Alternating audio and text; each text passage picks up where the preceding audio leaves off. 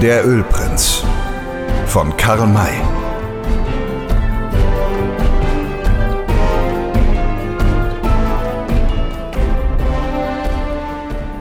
Der Bankier und sein Buchhalter waren entkommen und mit dem Ölprinzen, Butler und Poller nach Norden geritten, ohne anzuhalten, bis sie um die Mittagszeit in den Mogolonbergen den ersten Wald erreichten, der ihnen Schatten, Kühlung und Wasser bot. Da stiegen sie ab und setzten sich an einem Bach nieder, um zu rasten und auch ihren Pferden Erholung zu gönnen. Hier war es, wo der Ölprinz sein Märchen erzählte, womit er dem Bankier die Ereignisse des vergangenen Abends zu erklären versuchte, was ihm auch vollständig gelang. Duncan hielt ihn jetzt wieder für einen Ehrenmann und freute sich auch darüber, in Butler und Poller so brave und ehrenwerte Gefährten gefunden zu haben. Als sie sich ausgeruht hatten, saßen sie wieder auf und ritten weiter, bis sie gegen Abend eine Stelle fanden, die sich sehr gut zum Lagerplatz für die Nacht eignete. Es gab da Wasser und genug dürres Holz, um die ganze Nacht ein Feuer zu unterhalten. Dass der Ölprinz, Butler und Poller reichlich mit Nahrungsmitteln versehen waren, die sie nur vom Pueblo mitgenommen haben konnten, das fiel weder Duncan noch Baumgarten auf. Als Poller das Feuer anbrannte, meinte Butler im Ton leiser Besorgnis, wir befinden uns in der Nähe des Gebiets der Nichora-Indianer. Wäre es nicht vielleicht besser, auf das Feuer zu verzichten, das uns verraten kann? Es hat keine Gefahr, erklärte der Ölprinz. Ich stehe mit den Nichoras auf gutem Fuß. Aber sie haben das Kriegsbeil ausgegraben. Tut nichts. Mir sind sie selbst auf dem Kriegszug nicht gefährlich. Mag sein. Aber sie wohnen nördlich von hier und verschiedene den Nichoras feindliche Stämme der Apachen südlich. Wir befinden uns also auf der Grenze zwischen den beiden Gegnern. Und solche Grenzgebiete sind stets gefährlich, weil da etwaige Feindseligkeiten zuerst beginnen und zum Austrag gebracht werden. Da gibt es immer einzelne Herumtreiber, die weder Feind noch Freund schonen, wenn sie nur ihre Rechnung dabei finden. Und ich sage dir, du kannst sicher sein, dass sich in dieser ganzen Gegend außer uns kein Mensch befindet. Und gerade diese Stelle liegt tief versteckt. Ich bin, so oft ich auch hier war, noch niemals einem Menschen begegnet und habe auch nie die leiseste Spur eines solchen gefunden. Wir sind hier im weiten Umkreis ganz allein und können ruhig unser Feuer brennen lassen. Er war überzeugt, recht zu haben und hatte doch nicht recht. Denn es gab nordwärts von ihnen zwei Reiter, die ohne dass sie einander sahen, das gleiche Ziel zu verfolgen schienen, nämlich die Stelle, wo der Ölprinz mit seinen Begleitern lagerte. Diese beiden Reiter waren vielleicht drei englische Meilen von diesem Lagerplatz und nur eine voneinander entfernt und hielten einer wie der andere nach Süden zu. Der eine war ein Weißer. Er ritt einen prächtigen Rapphengst mit roten Nüstern und jenem Haarwirbel in der langen Mähne, der bei den Indianern als sicheres Kennzeichen vorzügliche Eigenschaften eines Pferdes gilt. Sattel und Riemenzeug waren von feiner indianischer Arbeit. Der Mann selbst war nicht sehr hoch und nicht sehr breit von Gestalt, aber seine Sehnen schienen von Stahl und seine Muskeln von Eisen zu sein. Ein dunkelblonder Vollbart umrahmte sein sonnenverbranntes, ernstes Gesicht. Er trug ausgefranste Leggings und ein an den Nähten ausgefranstes Jagdhemd, lange Stiefel, die er bis über die Knie emporgezogen hatte, und einen breitkrempigen Filzhut, in dessen Schnur rundum die Ohrenspitzen des grauen Bären befestigt waren. In dem breiten, aus einzelnen Riemen geflochtenen Ledergürtel der mit Patronen gefüllt war, steckten zwei Revolver und ein Bowie-Messer. Von der linken Schulter nach der rechten Hüfte trug er einen aus mehrfachen Riemen geflochtenen Lasso und um den Hals an einer starken Seidenschnur eine mit Kolibribälgen verzierte Friedenspfeife, in deren Kopf indianische Zeichen eingegraben waren. In der rechten hielt er ein kurzläufiges Gewehr, dessen Schloss von ganz eigenartiger Anordnung zu sein schien. Es war ein 25-schüssiger Henry-Stutzen. Und über seinem Rücken hing ein doppelläufiger Bärentöter von allerschwerstem Kaliber, wie es heutigen Tags keinen mehr gibt. Der echte Präriejäger hält nichts auf Glanz und Sauberkeit. Je mitgenommener er aussieht, desto größer die Ehre, denn desto mehr hat er mitgemacht. Er betrachtet einen jeden, der etwas auf sein Äußeres hält, mit überlegener Geringschätzung. Der allergrößte Greuel aber ist ihm ein blank geputztes Gewehr. Nach seiner Überzeugung hat kein Westläufer die nötige Zeit, sich mit Gewehrreinigen abzugeben. Nun aber sah an diesem Mann alles so sauber aus, als sei er erst gestern von St. Louis nach dem Westen aufgebrochen. Seine Gewehre schienen vor kaum einer Stunde aus der Hand des Büchsenmachers hervorgegangen zu sein, seine Stiefel waren makellos eingefettet und seine Sporen ohne eine Spur von Rost. Sein Anzug war sauber und ungeflickt. Und wahrhaftig, er hatte nicht nur sein Gesicht, sondern auch die Hände reingewaschen. Es war nicht schwer, in ihm einen Sonntagsjäger zu vermuten. Und wirklich war dieser Westmann von Leuten, die ihn nicht kannten, seines sauberen Äußeren wegen sehr oft für einen Sonntagsjäger gehalten worden. Sobald sie aber seinen Namen hörten, sahen sie ein, welch ein grundfalsches Urteil sie gefällt hatten. Denn er war kein anderer als Old Shatterhand, der berühmte, verwegene Jäger, der unerschütterliche Freund der roten Rasse und zugleich der unerbitterlichste Feind aller Bösewichter, deren es jenseits des Mississippi eine Menge gab und noch heute gibt. Old Shatterhand war sein Kriegsname, abgeleitet von dem englischen Worte Shatter, zerschmettern. Er vergoss nämlich nur dann Blut eines Feindes, wenn es unbedingt nötig war. Und selbst dann tötete er seinen Gegner nicht, sondern verwundete ihn nur.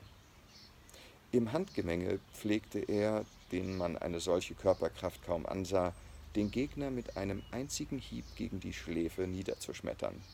Daher der Name, der ihm von den weißen und roten Jägern gegeben war. Sein prächtiger Rapphengst war Hatatitler, ein Geschenk seines Blutsbruders Winnetou. Der andere Reiter, der eine englische Meile westlich von dem ersten ritt, war ein Indianer. Das Pferd, auf dem er saß, glich genau dem Old Shatterhands. Es gibt Menschen, die gleich auf den ersten Blick, noch ehe sie gesprochen haben, einen tiefen, unauslöschlichen Eindruck auf uns machen. Ein solcher Mensch war dieser Indianer. Er trug ein weiß gegerbtes, mit roter indianischer Stickerei verziertes Jagdhemd. Die Leggings waren aus demselben Stoff gefertigt. Kein Fleck, keine noch so geringe Unsauberkeit war an Hemd oder Hose zu bemerken. Seine kleinen Füße steckten in perlenbestickten Mokassins, die mit Stachelschweinborsten geschmückt waren. Um den Hals trug er einen kostbaren Medizinbeutel, die kunstvoll geschnitzte Friedenspfeife und eine dreifache Kette von den Krallen des grauen Bären, des gefürchtetsten Raubtiers des Felsengebirges. Um seine Hüfte schlang sich ein breiter Gürtel, der aus einer kostbaren Saltillo-Decke bestand. Aus ihm schauten wiederum so wie bei Old Shatterhand die Griffe zweier Revolver und eines Skalpmessers hervor. Den Kopf trug er unbedeckt. Sein langes, dichtes, blauschwarzes Haar war an einen hohen, helmartigen Schopf geordnet und mit einer Klapperschlangenhaut durchflochten. Keine Adlerfeder zierte die Haartracht, und doch sah jeder gleich beim ersten Blick, dass dieser rote Krieger ein hervorragender Häuptling war. Der Schnitt seines schönen, männlich ernsten Angesichts konnte römisch genannt werden. Die Backenknochen standen kaum merklich vor. Die Lippen des bartlosen Gesichts waren voll und doch fein geschwungen, und die Hautfarbe zeigte ein mattes Hellbraun mit einem leisen Bronzehauch. Quer über dem Sattel hatte er ein Gewehr vor sich liegen, dessen Holzteile dicht mit silbernen Nägeln beschlagen waren. Wäre ihm ein Westmann begegnet, der ihn noch nie gesehen hatte, er hätte ihn sofort an diesem Gewehr erkannt, das der Gegenstand des Gesprächs an Tausenden von Lagerfeuern war. Es gab im Westen drei Gewehre, an deren Berühmtheit kein viertes reichte.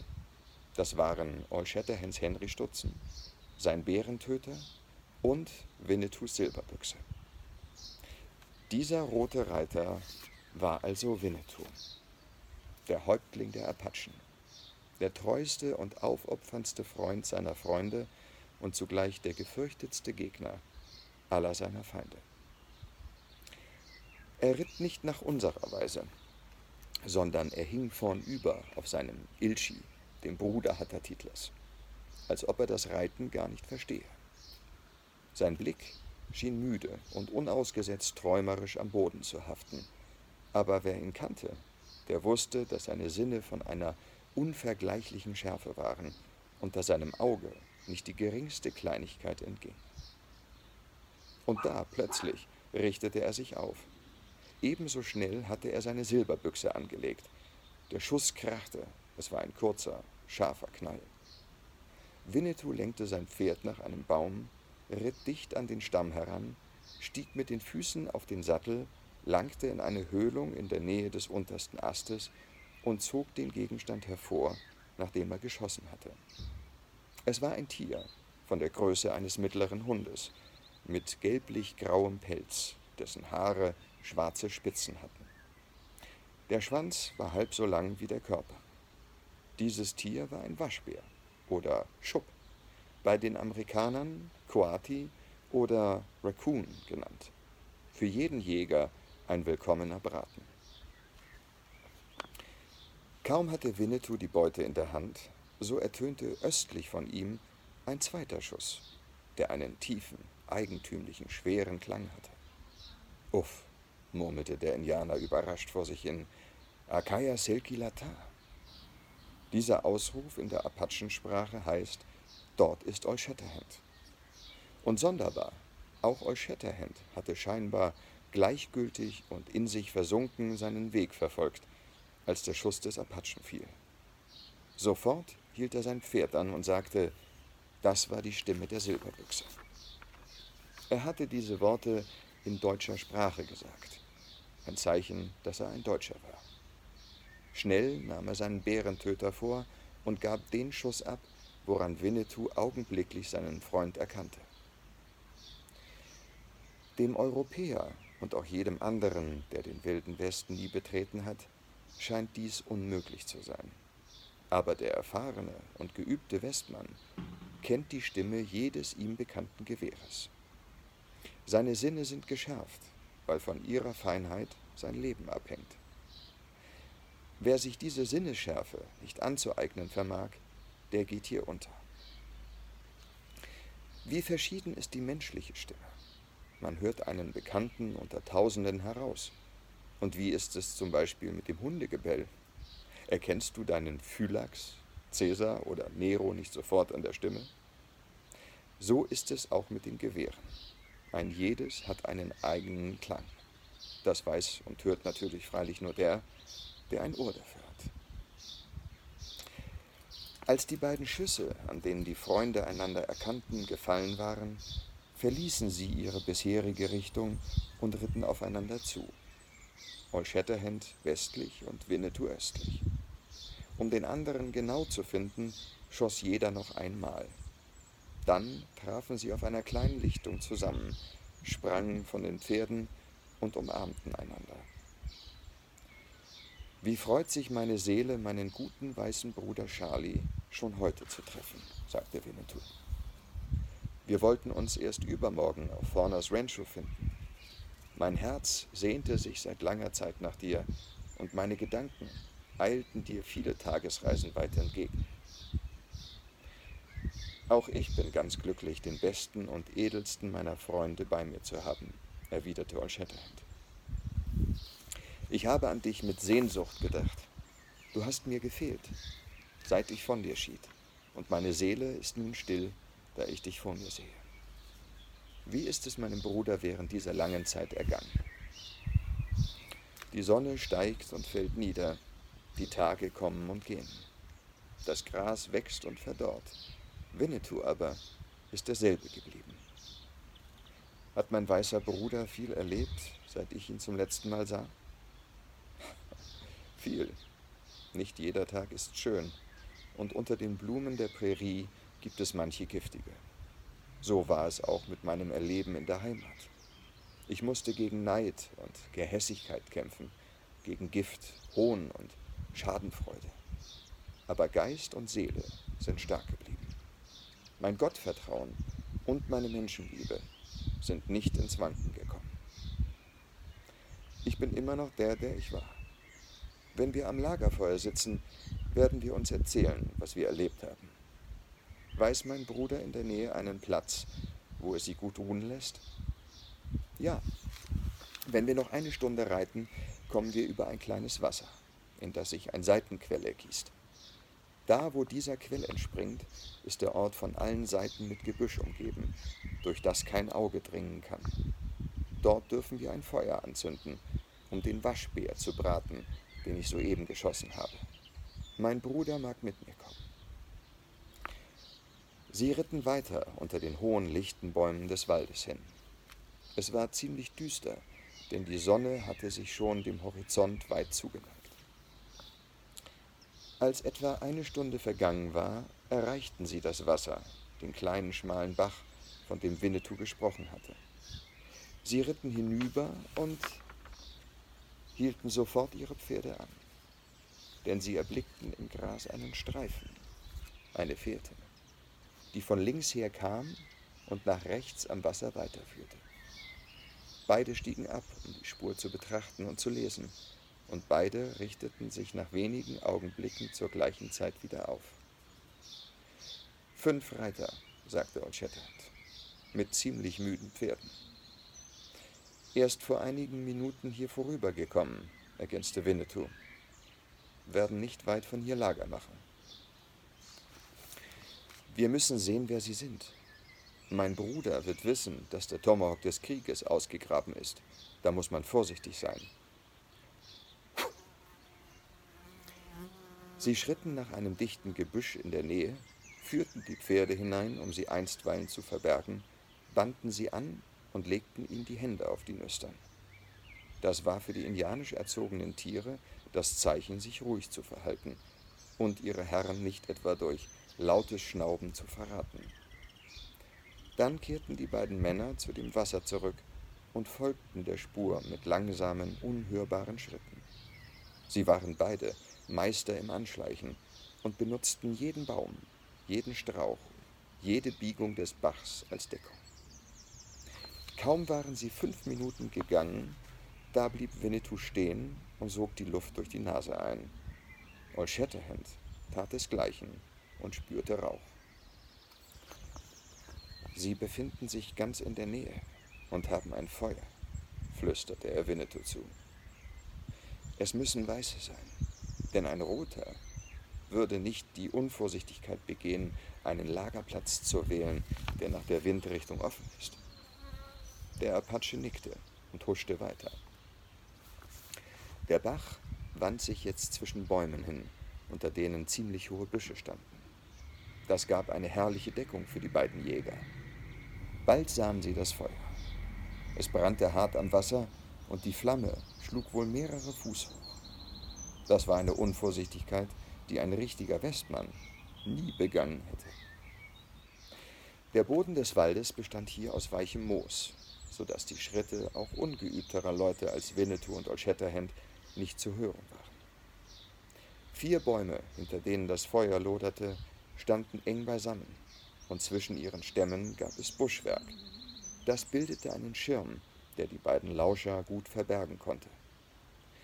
Sie krochen vorsichtig heran und legten sich lang auf den Boden nieder, mit den Köpfen hart an den Büschen, durch deren blattlose Unterteile sie hindurchblicken konnten. Da sahen sie die fünf Männer ganz nahe vor sich. Das Feuer brannte ungefähr vier Schritte von den Bäumen entfernt. Diesseits saßen der Ölprinz und Butler, sein Bruder, mit dem Rücken an die Stämme gelehnt jenseits der Bankier und Baumgarten, sein Butler. Nein, nicht sein Butler. Baumgarten, sein Buchhalter. Rechts davon war Poller beschäftigt, dürres Holz klein zu brechen und in die Flammen zu werfen. Sie mussten sich sehr sicher fühlen, denn sie hielten es nicht für nötig, leise zu sprechen. Vielmehr redeten sie so laut, dass man ihre Worte gewiss auf wenigstens zwanzig Schritte deutlich verstehen konnte. Ein Umstand, der den beiden Lauschern nur lieb war. Ja, Mr. Duncan, sagte der Ölprinz, ich versichere euch, dass das Geschäft, das ihr machen werdet, glänzend, ja großartig sein wird. Das Erdöl schwimmt dort gewiss einen Finger dick auf dem Wasser. Es muss unterirdisch in großen Massen vorhanden sein. Wenn dies nicht der Fall gewesen wäre, so hätte ich es wahrscheinlich nicht entdeckt. Denn der Ort liegt so versteckt und weltverlassen, dass ich wette, es ist noch nie der Fuß eines Menschen hingekommen. Und es würde ihn auch in Jahrzehnten keiner betreten. Obgleich der Cheliarm schon oft von Jägern und wohl noch mehr von Indianern besucht worden ist. Aber wie gesagt, auch ich wäre an dieser Stelle vorübergegangen, wenn mich nicht der Ölgeruch aufmerksam gemacht hätte. War der Geruch wirklich so stark? fragte der Bankier. Sollte es meinen. Ich war wohl fast eine halbe Meile von der Stelle entfernt, und doch spürte meine Nase das Petroleum. Ihr könnt euch also denken, in welchen Massen es dort vorhanden sein muss. Ich bin überzeugt, dass der Bohrer gar nicht tief in die Erde einzudringen braucht, um auf das unterirdische Öllager zu treffen. Hey day, muss das einen Sprudel geben, wenn es dann emporsteigt. Wollen wir wetten, Sir, dass es wenigstens 30 Meter in die Höhe steigt? Ich wette nie, erklärte Duncan mit erzwungener Ruhe, wobei das Funkeln seiner Augen bewies, dass seine Begierde heftig erregt worden war. Aber ich will hoffen, dass alles wirklich so ist, wie ihr sagt. Kann es anders sein, Sir? Kann ich euch belügen, da ihr doch dann, wenn wir an Ort und Stelle kommen, den Betrug sofort erkennen würdet? Ich habe noch keinen einzigen Dollar von euch verlangt, sondern ihr bezahlt mich erst dann, wenn ihr euch überzeugt habt, dass ich euch nicht täusche und dass der Handel ehrlich ist. Ja, ihr seid da so verfahren, dass ich euch für einen ehrlichen Mann halten muss. Das will ich gern zugeben. Dazu kommt, dass ihr mich nicht in Bar, sondern in Anweisungen auf San Francisco bezahlen werdet. Ein aufmerksamer Beobachter hätte wohl bemerkt, dass der Ölprinz bei dieser Frage einen Ausdruck der Spannung auf seinem Gesicht nicht ganz zu unterdrücken vermochte. Sein Blick war mit schlecht verhehlter Begierde auf den Bankier gerichtet. Duncan beachtete weder den bösen Blick noch den Gefühlsausdruck des Fragenden und antwortete sorglos Gewiss, ich bin mit einigen Federn versehen und habe auch ein Fläschchen Tinte bei mir. Wundere mich allerdings darüber, dass es diesem Häuptling Kamaku gestern im Pueblo nicht eingefallen ist, uns die Taschen auszuleeren. Ich kann mir das wirklich nicht erklären. Oh, die Erklärung dafür ist doch so einfach wie nur möglich. Die Roten waren mit der Gefangennahme so beschäftigt, dass sie zum Plündern zunächst gar keine Zeit fanden. Das sollte später geschehen. Meint ihr, dass sie es auch auf unser Leben abgesehen hatten? Natürlich. Ihr wärt auf alle Fälle beim Anbruch des Morgens an den Marterpfahl gebunden worden. Dann haben wir beide euch dreien sehr viel zu verdanken. Und es tut mir nur um unsere armen Gefährten leid. Wahrscheinlich lebt in diesem Augenblick kein einziger von ihnen mehr. Ja, fügte Baumgarten hinzu, ich mache mir die bittersten Vorwürfe, dass wir fortgeritten sind und nur an uns gedacht haben. Es war unbedingt unsere Pflicht, alles zu versuchen, auch sie zu retten. Hm, das sagt ihr nur, weil ihr euch jetzt in Sicherheit befindet, fiel der Ölprinz ein. Ich aber gebe euch die Versicherung, dass die Rettung der anderen einfach unmöglich gewesen wäre. Ich bin hier im Wilden Westen erfahren, und ihr könnt mir daher jedes Wort glauben. Wir brauchen uns nicht den geringsten Vorwurf zu machen. Ja, ich behaupte im Gegenteil, dass unsere Flucht den Gefährten nützlicher gewesen ist, als wenn wir ihre Rettung versucht und dabei unser Leben eingebüßt hätten. Wieso? Weil sie dadurch Zeit gewonnen haben. Die Roten sind, sobald sie heute früh unser Entkommen entdeckten, sicher sofort aufgebrochen, um uns zu verfolgen. Sie haben also keine Zeit, ihre Gefangenen schon heute zu martern und zu töten. Ich rechne einen Tag, dass sie uns folgen und einen Tag, dass sie zurückkehren. Das gibt eine Frist von zwei Tagen und man weiß, was in zwei Tagen alles geschehen kann. Zumal, wenn es sich um so tüchtige und erfahrene und kühne Leute handelt, wie dort im Pueblo. Hm, brummte der Bankier. Was ihr da sagt, scheint Hand und Fuß zu haben. Der Hobble Frank und die Tante Droll sind zwar seltsame Käuze, aber gewiss keine Leute, die sich gemächlich niederstechen lassen. Und nun gar diese drei Jäger, die sich das Kleeblatt nennen, Sie haben noch viel weniger den Eindruck auf mich gemacht, als ob Sie mit sich scherzen ließen. Ihr meint ähm, Sam Hawkins? fragte Butler. Ja, ihn, Dick Stone und Will Parker. Das sind Westmänner, wie sie im Buche stehen. Ihr habt sie nicht gesehen, Mr. Butler und Mr. Poller, und ich habe euch noch nicht erzählt, wie sie mit den deutschen Auswanderern zusammengetroffen sind. Das müsst ihr hören, um zu wissen, was für tüchtige Männer sie sind. Wart ihr dabei, Sir? fragte Poller. Äh, nein, aber während des Ritts von Fornas Rancho nach dem Pueblo wurde es berichtet. Daher weiß ich es. Tja, antwortete Butler mit einem erzwungenen Lächeln. Besonders scheint dieser Hawkins ein außerordentlich listiger Bursche zu sein. Aber sagtet ihr nicht, dass wir von den Roten verfolgt werden, Sir? Allerdings, bestätigte der Ölprinz. Wenn die Roten uns nun aufstöbern, wenn sie unser Feuer sehen, das so schön hell und offen brennt, hm, das werden sie wohl bleiben lassen. Sie holen uns nicht ein. Irrt ihr euch da nicht, Sir? fragte Duncan.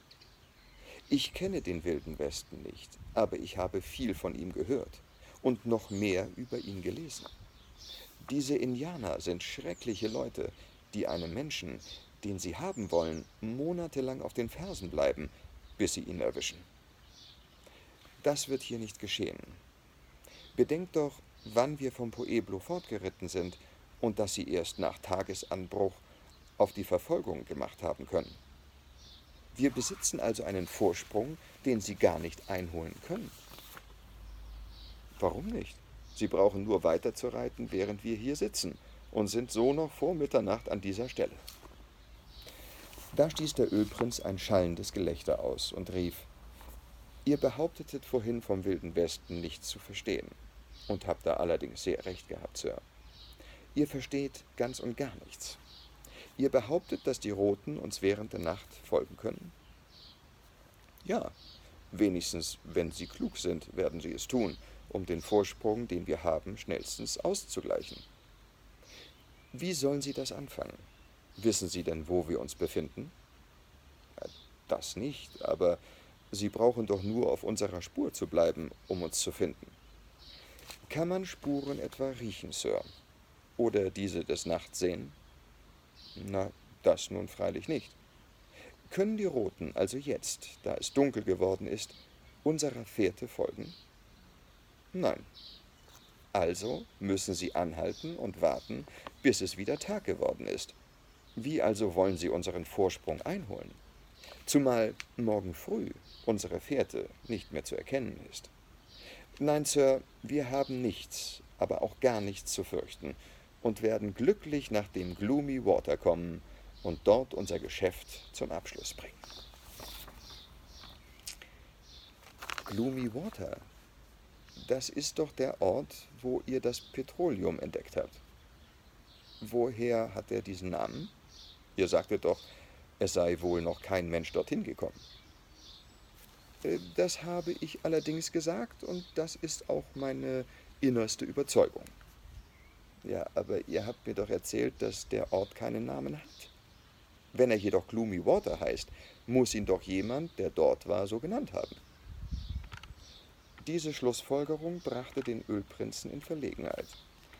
Trotz seiner Verschlagenheit fiel ihm nicht sogleich eine Ausrede ein.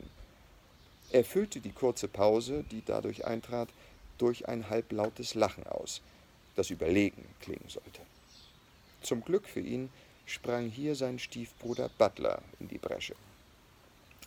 Mr. Duncan, ihr glaubt jedenfalls eine recht geistreiche Bemerkung gemacht zu haben, nicht? Geistreich, wiederholte der Gefragte. Nein, das denke ich keineswegs, aber sachlich war sie jedenfalls. Der Ort hat einen Namen, also muss unbedingt schon vor Mr. Grinley jemand dort gewesen sein. Warum hat der Betreffende nicht auch vom Petroleum erzählt, das er doch unbedingt hätte entdeckt, das er doch unbedingt entdeckt haben muss? Ihr seht also, es gibt hier gewisse Widersprüche, denen ich meine Aufmerksamkeit unbedingt schenken muss. Na, diese Widersprüche sind wirklich leicht zu lösen. Der jemand, von dem ihr redet, ist eben doch jedenfalls hier unser Mr. Grinley, der Ölprinz gewesen. Ah, stieß jetzt der Bankier verwundert hervor. Ja, er ist es gewesen, und er hat dem Ort den Namen Gloomy Water gegeben, weil, weil, fiel der Ölprinz schnell ein, die Örtlichkeit so düster und das Wasser fast schwarz ist. Er warf Butler einen dankbaren Blick zu, den dieser mit einem leisen, missbilligenden Kopfschütteln beantwortete. Weder dieser Blick noch dieses Kopfschütteln wurden von Duncan oder Baumgarten bemerkt. Der Ölprinz aber schien die Lust, das Gespräch fortzusetzen, verloren zu haben. Er stand auf und entfernte sich mit der Bemerkung, dass er noch Holz für das Feuer sammeln wolle. Nun war es Zeit für Old Shatterhand und Winnetou, sich zurückzuziehen, weil sie sonst von Grinley entdeckt werden konnten. Zum Glück für sie entfernte er sich bachaufwärts, ohne einen Blick nach der Seite zu werfen, wo die Lauscher lagen. Er hatte mit dem Rücken nach ihnen gesessen, und die Baumstämme und Sträucher hatten sich zwischen ihm und ihnen befunden. Aus diesem Grund hatten sie sein Gesicht nicht sehen können. Aber als er jetzt aufstand, um fortzugehen, musste er eine Wendung machen, wobei sie seine Züge deutlich erkannten. Sie krochen zurück in den Wald hinein, bis der Schein des Feuers sie nicht mehr treffen konnte. Dann richteten sie sich auf und kehrten nach der Stelle zurück, wo sie ihre Pferde feststeckt hatten, ohne ein Wort über das Erlauschte zu verlieren. Winnetou zog sein Pferd aus dem Gebüsch heraus und schritt das Tier am Zügel hinter sich herziehend in den Wald hinein. Old Shatterhand folgte ihm mit seinem Pferd. Da, wo die Pferde gesteckt hatten, gab es Gras für sie und auch Wasser. Zwei Dinge, die unbedingt nötig waren. Man hätte also recht gut lagern können, ohne befürchten zu müssen, während der Nacht von dem Ölprinzen und seinen Leuten entdeckt zu werden. Aber es war die Möglichkeit doch nicht ausgeschlossen, dass am nächsten Morgen zufällig einer von ihnen nach dieser Stelle kam, wo er sie sehen oder, falls sie schon fort waren, ihre Lagerspuren entdecken musste. Darum gingen sie fort. Die Spuren, die sie bis jetzt gemacht hatten, konnten am nächsten Morgen gewiss nicht mehr erkannt werden, weil das Gras sich bis dahin wieder aufgerichtet haben musste. Da sie aber unbedingt Wasser und Weide für ihre Tiere brauchten, kehrten sie wieder zu dem Bach zurück, allerdings an einer sehr entfernten Stelle. Der Weg dorthin wurde in einem Bogen durch den Wald zurückgelegt, weil hier das weiche Moos die Huf- und Fußeindrücke am Morgen nicht mehr sehen ließ. Es gehörten die an die Dunkelheit gewöhnten Augen Winnetous und Old Shatterhands dazu, um ohne anzustoßen oder gar zu fallen, durch das Gehölz zu kommen. Sie aber bewegten sich mit einer Sicherheit, als ob es heller Tag wäre, wohl eine Viertelstunde lang zwischen den Bäumen hin und bogen dann nach rechts ab, um den Bach wieder zu gewinnen. Genau an der Stelle, wo sie ihn erreichten, floss ein kleines Wässerchen hinein. Sie überschritten den Bach und folgten diesem schmalen Wasser aufwärts, bis sie die Quelle erreichten, von der Winnetou gesprochen hatte und wo er hatte lagern wollen. Wie ausgeprägt musste der Ortssinn des Häuptlings sein um trotz der Dunkelheit und mitten im wilden Wald diese Quelle zu finden. Sie nahmen nun ihren Pferden die Sättel ab und ließen sie dann freigrasen. Das durften sie, weil die beiden Rappen treu wie Hunde waren, dem leisesten Ruf gehorchten und sich nie von ihren Herren entfernten. Erst jetzt fiel das erste Wort, als Winnetou fragte, hat mein Bruder einen Imbiss bei sich? Ein Stück trockenes Fleisch, antwortete Old Shatterhand. Ich sorgte nicht für mehr, weil ich morgen auf Kamakus Pueblo vorsprechen wollte. Mein Bruder mag sein Fleisch aufheben. Wir werden das Kuhn braten, das ich geschossen habe. Nach diesen Worten entfernte sich der Apache. Old Shatterhand fragte nicht, wohin er wolle. Er wusste, dass Winnetou jetzt die Umgebung der Quelle umkreisen würde, um sich zu überzeugen, dass der Platz sicher sei. Er kehrte nach vielleicht zehn Minuten zurück und brachte einen Arm voll trockenen Holzes mit, ein Beweis, dass kein feindliches Wesen in der Nähe war. Selbst das scharfe Ohr Shatterhands hatte das Abbrechen und Knacken dieses Holzes nicht gehört. Wieder ein Zeichen von der unvergleichlichen Geschicklichkeit des Apachen. Bald brannte ein Feuer, aber klein, nach indianischer Weise. Die beiden Männer ließen sich daran nieder, um dem Waschbären das Fell abzuziehen. Nach kurzer Zeit verbreitete das bratende Fleisch jenen feinen Duft, den es in keiner Küche, sondern nur am Lagerfeuer gibt. Es wurde gegessen, langsam und mit Genuss, ohne dass ein Wort dabei fiel. Als beide satt waren, brieten sie die Überreste des Fleisches für den morgigen Tag, und nun erst hielt Winnetou es an der Zeit, sich hören zu lassen. Wie viele Riemen hat mein Bruder bei sich? Vielleicht zwanzig Stück, antwortete Old Shatterhand, der genau wusste, warum der Apache nach Riemen fragte. Mit Riemen ist ein Westmann überhaupt stets gut versehen. Ich habe ebenso viele, erklärte der Häuptling. Dennoch werden wir das Fell dieses Waschbären in Streifen schneiden, weil wir morgen vielleicht Riemen brauchen. Für Kamakus Krieger, nickte euch Shatterhand. Dieser Häuptling ist uns zwar nie feindlich begegnet, aber es steht zu erwarten, dass wir ihn morgen zwingen müssen, das zu tun, was wir wollen. Mein Bruder hat recht. Kennt er die Männer, die wir belauscht haben? Nur einen habe ich schon einmal gesehen, den der Grinley und Ölprinz genannt wurde. Ich entsinne mich, ihn bei einer Bande Buschklepper gesehen zu haben.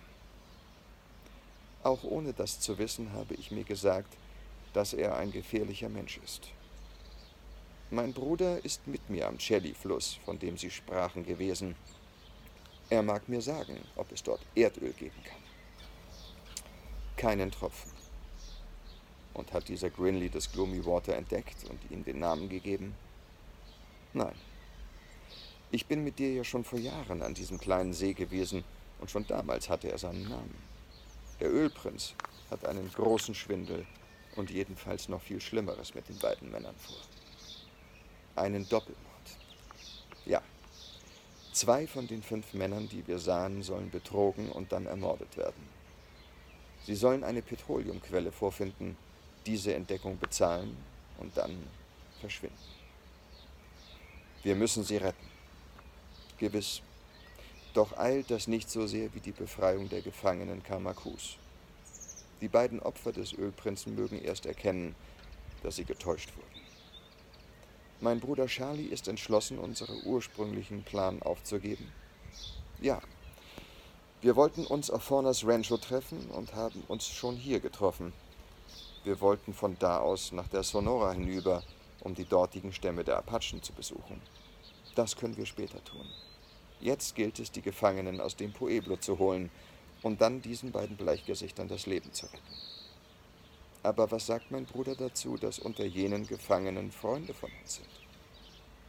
Uff, wie kommt der Hobble Frank hierher? Nun, ich schreibe ihm zuweilen, und dabei erwähnte ich, dass und wann und wo ich beabsichtige, mit dir zusammenzutreffen. Da ist in dem kleinen Kerl das Westfieber erwacht und hat ihn herübergetrieben. Droll hat ihn natürlich gern begleitet. Und Hawkins, Stone und Parker sind auch dabei. Uff. Dies war ein Ausruf der Verwunderung und Missbilligung zugleich. Der Grund dieser Missbilligung wurde sofort von Shatterhand deutlich angegeben. dass sich so erfahrene Leute fangen lassen. Es ist kaum glaublich. Sie müssen doch unbedingt gehört haben, dass sich einiger roter Stämme eine gefährliche kriegerische Bewegung bemächtigt hat. Und da ist doppelte Vorsicht geboten. Sie durften das Pueblo nicht betreten, ohne vorher mit dem Häuptling die Pfeife des Friedens zu rauchen. Nur das Unwetter von gestern kann an dieser Unterlassung schuldig sein. Richtig, das Wetter hat sie wahrscheinlich in das Pueblo getrieben, ohne dass sie Zeit fanden, sich vorher der Freundschaft des Häuptlings zu versichern. Kamaku ist den Weißen übrigens sonst freundlich gesinnt. Wir werden den Grund seiner jetzigen Feindschaft morgen erfahren. Ferner gebe ich meinem Bruder Winnetou etwas Wichtiges zu bedenken. Unser Hobble Frank ist mit seinem Freund Droll nach Fornas Rancho gekommen, um dort mit uns zusammenzutreffen. Er kennt uns genau und hat also gewusst, dass wir pünktlich dort ankommen würden. Warum hat er nicht auf uns gewartet? Warum hat er sich diesen Auswanderern angeschlossen? Ölprinz. Winnetou sagte nur dieses eine Wort und bewies damit, wie klar er die Sachlage durchschaute. Ganz recht. Der Hobble Frank und Tante Droll haben auf dem Rancho von dem vermeintlichen Ölfund gehört und nicht daran geglaubt, sondern Verdacht geschöpft. Das haben sie natürlich auch Sam Hawkins und seinen beiden Freunden gesagt, und das Kleeblatt hat sich mit ihnen verbündet. Der Ölprinz hat dies gemerkt und sich ihrer dadurch entledigt, dass er Kamaku auf irgendeine Weise veranlasste, den ganzen Zug gefangen zu nehmen und dann aber die betreffenden zwei entkommen zu lassen. Mein Bruder Old Shatterhand spricht meine eigenen Gedanken aus. Wann werden wir zur Befreiung der Gefangenen von hier aufbrechen? Morgen früh. Reiten wir jetzt schon fort, so kämen wir am Tag beim Pueblo an und würden leicht entdeckt. Was wir vorhaben, kann nur des Nachts ausgeführt werden. Wenn wir morgen früh von hier fortreiten, kommen wir zeitig genug dort an. Winnetou stimmte bei. Wir werden abends in der Nähe des Pueblos sein. Löschen wir jetzt das Feuer aus. Während Old Shatterhand die Flamme mit Wasser aus der Quelle löschte, machte Winnetou noch einmal die Runde, um sich zu überzeugen, ob sie ohne Besorgnis schlafen könnten. Dann streckten sie sich nebeneinander zur nächtlichen Ruhe im weichen Gras aus. Sie hielten es nicht für nötig, abwechselnd zu wachen. Sie konnten sich auf ihr gutes Gehör und auf ihre Pferde verlassen, die gewohnt waren, jede Annäherung von Menschen oder Tieren durch Schnauben zu verraten. Jetzt bin ich sehr gespannt auf das Kapitel 9. Macht es gut, genießt den ähm, Karl-May-freien Sommer trotzdem, nutzt die Zeit für Freunde, Familie, was auch, was auch immer. Ähm, ich freue mich auf 2021, wenn äh, ich diese ganzen herrlichen Festspielstätten wieder belebt weiß und ähm, ob als Zuschauer oder spielenderweise sie genießen kann. Macht es gut. Schönen Sommer und tschüss.